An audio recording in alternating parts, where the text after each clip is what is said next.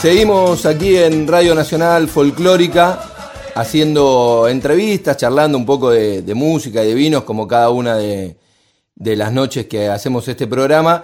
Y ahora voy a darme un, gusto personal tremendo, porque voy a hablar con un, gran artista de la música rioplatense, pero además un artista que, que está entre mis favoritos, sin lugar a dudas, y además un artista que si bien recién vamos a hablar con, por primera vez en este programa hoy con él, pero lo venimos nombrando en todas las entrevistas que, venimos haciendo y lo vienen nombrando los, los distintos artistas que estuvimos entrevistando, me acuerdo Liliana Herrero que lo, que lo nombraba, o artistas internacionales, como el caso de Javier Díaz de Galicia, España, que decía que era su artista favorito de, estas regiones él. Y estoy hablando nada más ni nada menos que de Fernando Cabrera, que es un placer enorme saludarlo. Fer querido, muy pero muy buenas noches, gracias por este contacto. Bueno, buenas noches Rodrigo. Un gusto muy grande para mí hablar contigo y participar de tu nuevo programa. El, gusto es mío, para mí es, bueno, hemos, hemos tenido posibilidad de vincularnos en, distintas oportunidades y, y sabés que el aprecio y hasta el fanatismo, por decirlo de alguna manera, es muy grande. Y me quedaba pensando, Fer, esto que te digo, ¿no? Eh, que decía recién en la apertura. Recién hablamos, pero sin embargo sos una gran referencia para los distintos artistas. O sea, yo hago entrevistas que no son sobre Fernando Cabrera, que son sobre música, sobre compositores, sobre letristas, y tu nombre aparece entre tus colegas constantemente. Por un lado me da una gran alegría y, satisfacción. Por otro lado me, agarra también de sorpresa muchas veces porque me ha pasado, como en este caso contigo, que me entero por vos que me nombra de repente un, muchacho gallego que yo no conozco y que nunca lo supe. Entonces me entero por vos que me sigue o que está atento a lo que yo hago y me pasa a menudo eso, que alguien me cuenta, mira, fulano de tal te tiene como, como referencia, como se, dice en general. Y bueno, me sorprende mucho. Yo soy una persona que vive bastante aislada y que tengo muy poca vida social. Así que bueno, me das una gran alegría y a mí me... Imagínate ponerte en mi lugar como lo lindo que es y cómo de algún modo te confirma o te da confianza, mejor dicho, ¿no? Te da confianza en lo que haces que otros músicos importantes este, tengan en cuenta mi trabajo, ¿no? Así que me das una gran felicidad. Fer, sé que, sé que con el tango te llevas muy bien, por supuesto, pero ¿cómo te llevas con el folclore? Y también el folclore, sobre todo el folclore argentino, después se fue incorporando el uruguayo. Fue la primera música que yo toqué, interpreté, porque tenía una profesora que empecé a ir a los seis años en el barrio mío, Montevideo, en el barrio de cerca del Paso Molino apareció una profesora en el barrio. Entonces muchas madres de, todos nosotros, los chiquilines, este, nos empezaban a mandar a estudiar con ella. Y resultó ser que la profesora esa era una mujer joven en ese momento, recién casada, era argentina. Había ido a radicar a Montevideo. Entonces este, nos enseñaba, además de los ejercicios de guitarra, el solfeo, la teoría, toda esa parte más tediosa, para mantener el entusiasmo nos enseñaba canciones también y a cantar y todas las canciones con las cuales yo me inicié en la música son todas canciones del repertorio criollo argentino, ¿no? Mira vos. La primera de ellas, me acuerdo, canción de Cuna Costera, de Linares Cardoso. este, una canción que se llamaba Pato Sirirí. Después este, la samba del, del Indio Muerto, que cantaban los fronterizos. Sí. Samba de mi esperanza, por supuesto. Todas canciones así. O sea que mi primer contacto con el mundo musical es a través del folclore argentino. Y lo sigo amando y disfrutando hasta el día de hoy. Fui, yo fui un seguidor a lo, largo de todos los años 60 y 70. Era un muy buen momento ese de la, de la canción criolla argentina. Así que nada, me tocas un, un punto muy, muy especial de, de mis afectos musicales. Y el tango también, por supuesto. Sí, del tango, del, tango sabía que, bueno, es el día de hoy que vos incluso alguna vez me comentaste que escuchás una radio puntual que pasa tango en toda su programación o algo así, ¿no? En Montevideo. Tango y folclore, pero sobre todo tango. Y es muy buena la radio esa porque mm, es una especie de radio didáctica, ¿entendés? O sea, todo el día, las 24 horas están pasando, pero no tango solamente los más conocidos o lo más... Este, difundido, sino orquestas ignotas que es imposible conseguir grabaciones, ni estar en internet, ni nada. Cantantes, toda la década del 30, del 20, incluso del 30, del 40, del 50, todo el tango. Te vas enterando de, de cientos de orquestas, de compositores, de cantores de todas las épocas. Yo, este, como tiene horarios, le dedica, por ejemplo, 15 minutos, ponele a Di Después tiene media hora a Troilo. Después tiene media hora de, tango en general. Y ahí entran una cantidad de desconocidos, ¿viste? Orquestas viejas. Media hora de Darienzo. Tiene mucho Canaro. Y por supuesto tiene cada dos horas, todo el día, media hora de Gardel. Claro. Que también este me resulta muy útil escuchar a Gardel todo el tiempo porque repito, no son los más conocidos, las canciones más populares. Gardel grabó como 900 y pico de temas en su carrera. Entonces también Gardel es una especie de reservorio de importantísimo del repertorio, o sea, de los compositores de, su época. Él interpretó a todo el mundo. Entonces te vas enterando, es una radio tremendamente útil para el que esté interesado en estos asuntos y también en el folclore, porque ya te digo, está a las 24 horas Lamentablemente hace un par de meses tuvo un problema financiero ahí que parecía que iba a cerrar. Y por suerte la radio equivalente a donde estás vos ahora en Uruguay, que es el Sodre, la radio nacional, sí. parece que intervino y, algún, por, un tiempo al menos parece que la salva o, se queda con ella o, está facilitando la parte financiera para que siga al aire. Ahí te digo la verdad, sería una pena terrible que desapareciera esa radio, que les cuento a los argentinos, se llama Clarín, aunque nada tiene que ver con el grupo Clarín de allá, ¿no? Claro. Es una radio particular. Capaz que si tienen suerte y la, y la buscan, la pueden escuchar desde Buenos Aires. Es muy buena. Muy buena la recomendación, yo recuerdo la vez que me lo comentaste y escuchándote, sí, dan ganas de escucharla, sobre todo porque te lleva eso de la radio como lo que decías vos, ¿no? La radio didáctica que te enseña. Por ejemplo, a mí me pasó que yo me empecé a interesar por el vino de chiquito, mucho antes de haber probado un vino, porque había un comunicador en Radio Continental en esa época que se llamaba Sabatino Arias, que el tipo te explicaba con una un grado de detalle sobre el vino. Yo era un, nene chiquito que escuchaba con mi papá la noche ese programa, no tenía ni idea del sabor de un vino, pero me parecía fantástico lo que decía ese hombre y creo que eso es un poco lo que las radios muchas veces hacen, ¿no? Esa tarea didáctica que lo decís vos con la música, con esto de, de Gardel, los repertorios que no son tan conocidos. Totalmente, es una, una gran labor, no es la única labor que tiene la radio, pero es una de sus labores este, tener una actitud así de instrucción, ¿verdad? Instructiva. Y fíjate que el ejemplo tuyo es, es formidable, porque como de, algún modo adquiriste todo un, saber, incluso antes de, meterte en él de, lleno, ¿no?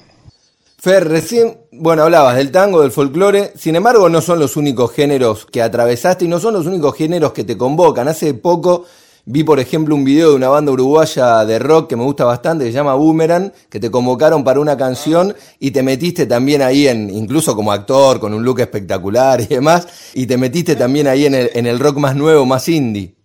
Sí, totalmente. Toda la vida estuve metido con todos los, colegas. Ahora un poco menos, te voy a decir la verdad. Ajá. Pero un poco menos simplemente porque, bueno, en Uruguay, igual que en Argentina, siguen apareciendo músicos todo el tiempo y bandas nuevas y y ya es un poco también difícil y hasta, no sé cómo decirte, eh, agotador, con todo respeto, ¿no? Estar al tanto de todo lo que sale y ir a ver en vivo y conocer todos los discos, ya me resulta muy difícil, pero siempre tuve una actitud del colega atento, o sea, de estar totalmente informado de todo lo que pasa a mi alrededor.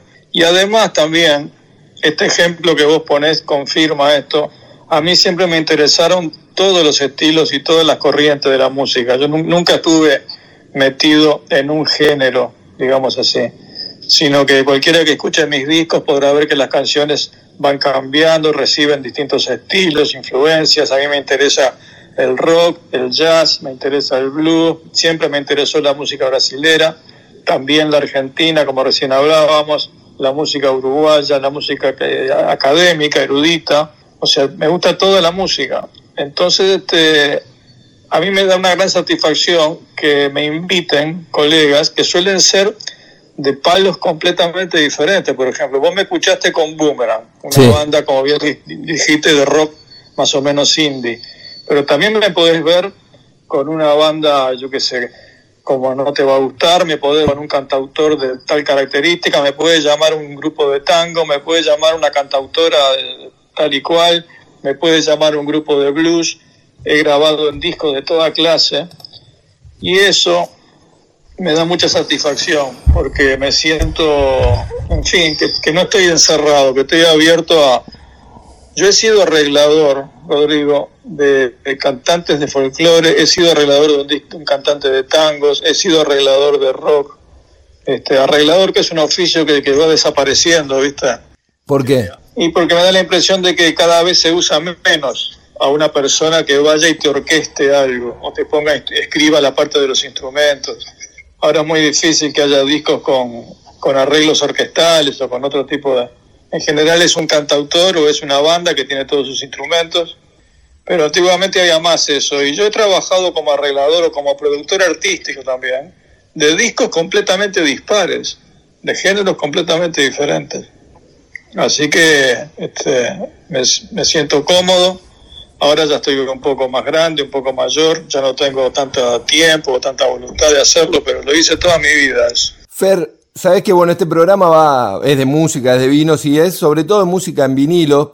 Consideramos que es como un gran momento para escuchar y tomar un vino, digo, poner el vinilo, ponerlo en el momento que, eh, ponerlo como el artista lo pensó. Digo, yo por supuesto no tengo nada en contra de, de las reproducciones digitales, escucho muchísima música por, por esas plataformas, pero el vinilo te da esa chance, ¿no? De que elegís el momento cuando llegas a tu casa, lo pones completo, lo acompañas con un vino, y vos tenés varios discos editados en vinilo, yo particularmente tengo dos que fueron reediciones, que, pero digo, eh, laburaste en ese formato. Claro, todos mis primeros discos, todos mis primeros discos eran en vinilo, antes de que apareciera el CD. Mirá. O sea, mis primeros discos son del año 79, después 80, un compilado, después 81, Montres Video, mi primer grupo. Sí. Montres Video estaba, estaba en vinilo. Claro, en vinilo. Vinilo y cassette salían algo con dos diseños diferentes, lógicamente, vinilo y cassette. Luego el disco de mi segunda banda, Baldío, también en vinilo. Y mis cuatro o cinco primeros discos como solista. El tiempo está después. Tiempo está después. Auto Blues. El viento en la cara, Auto Blues, Buzos Azules, Mateo y Cabrera. El tiempo está después. Salieron todos en vinilo. Recién en mi disco Fines, que es del año 92, apareció, ese fue mi primer CD en el 92. De ahí en adelante todo CD hasta ahora. Y ahora en los últimos años aparecieron un par de vinilos, así como en, la, forma de ahora, ¿no? Sabes, Fer, que no sé si los tenés estos discos vos guardados en vinilo, pero en el coleccionismo tienen un valor, pero tremendo. Los discos tuyos, no sé si es porque o los que lo tienen no los largan, o porque salieron pocos, no sé por qué, pero cada tanto aparece, por ejemplo, yo estoy en grupo de coleccionistas de vinilos y demás, y aparece alguno de época de estos discos tuyos a precios, pero incalculables. Mirá, bueno que me den un porcentaje pequeño, aunque sea. claro, podrían colaborar. Pero no, he visto, por ejemplo, Mateo y Cabrera de época, sí, a cualquier, cualquier dinero. Pero bueno, por suerte salieron las reediciones y aquellos que no podemos pagar esa locura, por lo menos tenemos las actuales. Por lo menos tenemos las actuales y alguna copa de vino al lado. Para acompañar, exactamente. Chefer, vos decís que no, no sos un tipo con mucha vida social, que sos bastante de tu casa, de hecho tenés bastantes canciones ligadas al diseño de tu casa y demás. Sé que en Uruguay el confinamiento no fue tan duro como en Argentina, pero ¿cómo te llevaste con esta pandemia el año pasado y bueno, cómo venís haciéndolo este año? Bueno, al principio sí fue una, una cuarentena rígida que duró un par de meses. Abril, mayo, por allá. Y este, claro, al principio todo el mundo muy sorprendido, muy afectado. bueno, ¿qué, te voy a decir? Vos sabés que hablar de este tema ya es un poco ¿Qué puedo decir yo que la gente ya no haya experimentado respecto a esta situación, no? Lo que, lo que experimentó Fernando Cabrera. Digo, la gente experimentó su... su, Sí, tenés razón. Lo que pasa es que el caso mío es un poco este, especial y no sé si decirte lo que voy a decir, pero espero que nadie lo tome a mal, lo digo con todo respeto. A mí no me afectó mucho, no me afectó mucho porque mi actividad en general antes de la pandemia no se diferenciaba mucho de, de ahora, porque te digo, soy una, persona que vivo encerrado, que no, Yo decía como chiste en algún momento, bueno, resulta que yo he vivido toda mi vida en cuarentena, pero no sabía que se llamaba así. no, o sea, llegué a esa conclusión. Pero por supuesto que igual que todo el mundo, muy afectado laboralmente, ¿no? La parte profesional eh, es un sacudón tremendo acá en Uruguay. Si bien se pueden hacer algunas pocas actividades, solamente te permiten vender el 30% de las entradas. Claro. Con lo cual, desde el punto de vista económico, no, no, no. Apenas, o sea, alcanzás a empatar los, los gastos, ¿no? No es, es una cosa horrible. Yo lo hago porque muchachos que trabajan conmigo, el sonidista, el iluminador, el asistente de escenario, bueno, están también horrible como todo el mundo. Y por lo menos puedo derivar esa, esa, esa parte de, económica para ellos, a mí no me queda nada. Claro. Y muy preocupado por eso, porque como todo el mundo le pasará, me estoy comiendo los pocos ahorros que tenía, que los tenía guardados para, más, para la vejez, no tenés más remedio que, que tocarlos y la cosa sigue muy quieta, el gobierno no da señales de modificar esto y nosotros vemos el mundo artístico y es, no solamente somos los músicos, es todo el teatro, toda una cantidad de actividades, vemos con bastante asombro que se van habilitando otras actividades de a poco, uno ve que están abiertos los restaurantes, los, en fin, los hoteles, con cuidado, ¿no? Que los ómnibus van llenos, los trenes, todo, y a, y a los músicos y a, y a los artistas en general nos dejan de lado, ¿viste? No pasa nada, no hay novedades, no hay avances. Es muy este, extraño eso, nos hace sentir a todos muy preocupados, ¿no? Yo me sumo y digo, bueno, vos sabés, yo soy, no, por supuesto no soy músico, pero estoy dentro de, de, la industria, digo, trabajando en una sala de conciertos y demás, y ahí te das cuenta lo, lo amplio que era ese universo, ¿no? Porque digo, no solo afecta a los músicos y a los, como decías vos, a los asistentes, sino que detrás de cada concierto hay muchísima gente, acomodadores, el tipo que te vende la boletería, el mozo en los lugares tipo Café Concert que, que vos también solés tocar. Y ahí te das cuenta, bueno, de eso, de que es un, un sector que, que evidentemente estaba muy descuidado y que ahora ante una situación así no hay velocidad de respuesta, ni por parte de los estados, ni por parte de lo privado, y ahora lo que decís vos, que es verdad, están todos los artistas tocando como para poder mantener la fuente de laburo y, y contribuir, pero sin poder generar un, dinero. Y aparte sabes lo que es este, lo que sorprende también, que parece que nos olvidáramos que el espectáculo, la música, el teatro, cualquier tipo de espectáculos, la danza, todo, es tan importante para la gente, o sea, la música en particular, fíjate que estamos todo el día pendientes de la música, porque la vas escuchando en un comercio, la música sale de adentro de un taxi, está en una plaza, está en una playa, está, ¿entendés?, en un restaurante, en todas partes está presente la música. Entonces, eso no es importante. La estamos consumiendo permanentemente sin darnos cuenta, la publicidad, la televisión, la radio, todo. No das un paso en una ciudad sin escuchar música, de algún lado sale música. Entonces, eh, muchachos, hay que comprender la importancia que tiene. Y lo mismo me digo el teatro, la danza, lo que sea, todas las actividades artísticas, ¿no? Que se necesita la interacción con el público. Y aparte que es, por supuesto, nuestro sustento y nuestra manera de, de mantener la profesión. Así que bueno. Pero está, Rodrigo, no hablemos más de esto porque, ¿viste? Eh, nos damos manija, hay que seguir adelante, es la única que nos queda. Durante los últimos años habrás notado que se puso de moda sí. la palabra que se empezó a usar y a usar, aparecía por todos lados, que es la palabra resiliencia. Sí. Bueno, llegó, llegó el momento de aplicarla.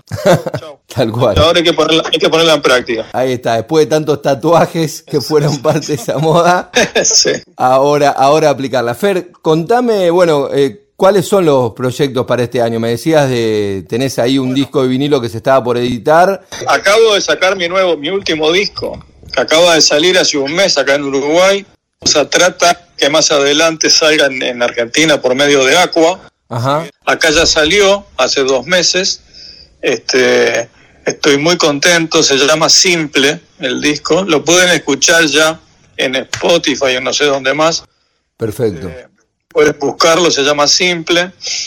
Muy feliz, fue un trabajo muy lindo que hice a lo largo de como un año y medio, viste, que fui grabando de forma muy paciente, muy tranquila, con, con muchos espacios en el medio, dejando pasar un par de meses y volver a grabar una tarde y dejar pasar. Me llevó como un año y medio. Quedé muy contento, participo yo solo, toco todos los instrumentos.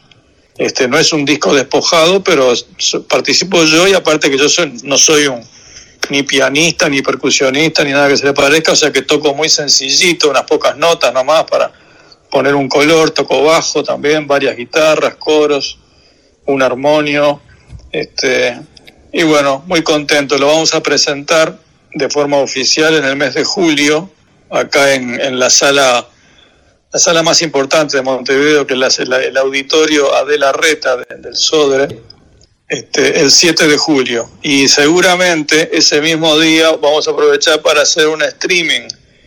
Así que también los oyentes y queridos amigos de la Argentina podrán, este, si desean, ver ese espectáculo. Repetimos el 7 de julio, dijiste, Fer. El 7 de julio, en la sala del Sodre, sí. Perfecto, bueno, entonces ahí podrán ver por streaming también todos los, los fanáticos de Cabrera, que son muchos en Argentina podrán ver la presentación del nuevo disco de Fer, que es simple. Y si te parece, Fer, después de agradecerte muchísimo esta nota, nos despedimos escuchando Estaba en otra vida de ese disco nuevo.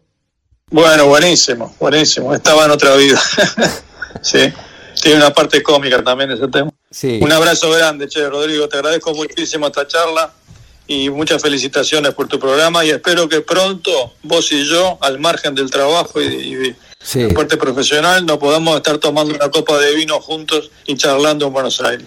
Bueno, va a suceder y va a ser un enorme placer. Fer, muchas, pero muchas gracias por esta entrevista. Sabes de la admiración y el aprecio. Así que gracias. Sé que estás de vacaciones y, te tomás un ratito como para charlar con nosotros. Así que fuerte abrazo y gracias. Un abrazo muy grande. Chao. Y así pasaba el gran Fernando Cabrera aquí en Radio Nacional Folclórica. Un placer enorme. Y escuchamos de su nuevo disco de Simple, Estaba en otra vida, de Fernando Cabrera. Vivir es volátil como el fuego, amar es crecerse poco a poco, y entre los riesgos del juego y los confines del loco, esta voz, estamos nosotros. Estaba en otra vida, feliz quemando karma Creí que era mujer por la textura del recuerdo. Firmaba el piso un reguero de sangre, también de mieles. Y sin que nadie me eche, a veces me iba cantando a un mar de agujeros negros. Que nadie el poncho me arrastre que ningún lazo me aceche. Vivía en otra vida, ignoro si futura, varón o algo así. Era una especie de macho, tenía un tacto en los dedos que me sacaba de apuros, con otros que me inspiraron yo me salvé guitarreando, por suerte quedó conmigo, forma parte de mi oficio, el tacto me jacto, estaba en otra vida, feliz quemando karma, ignoro si futura estaba en otra vida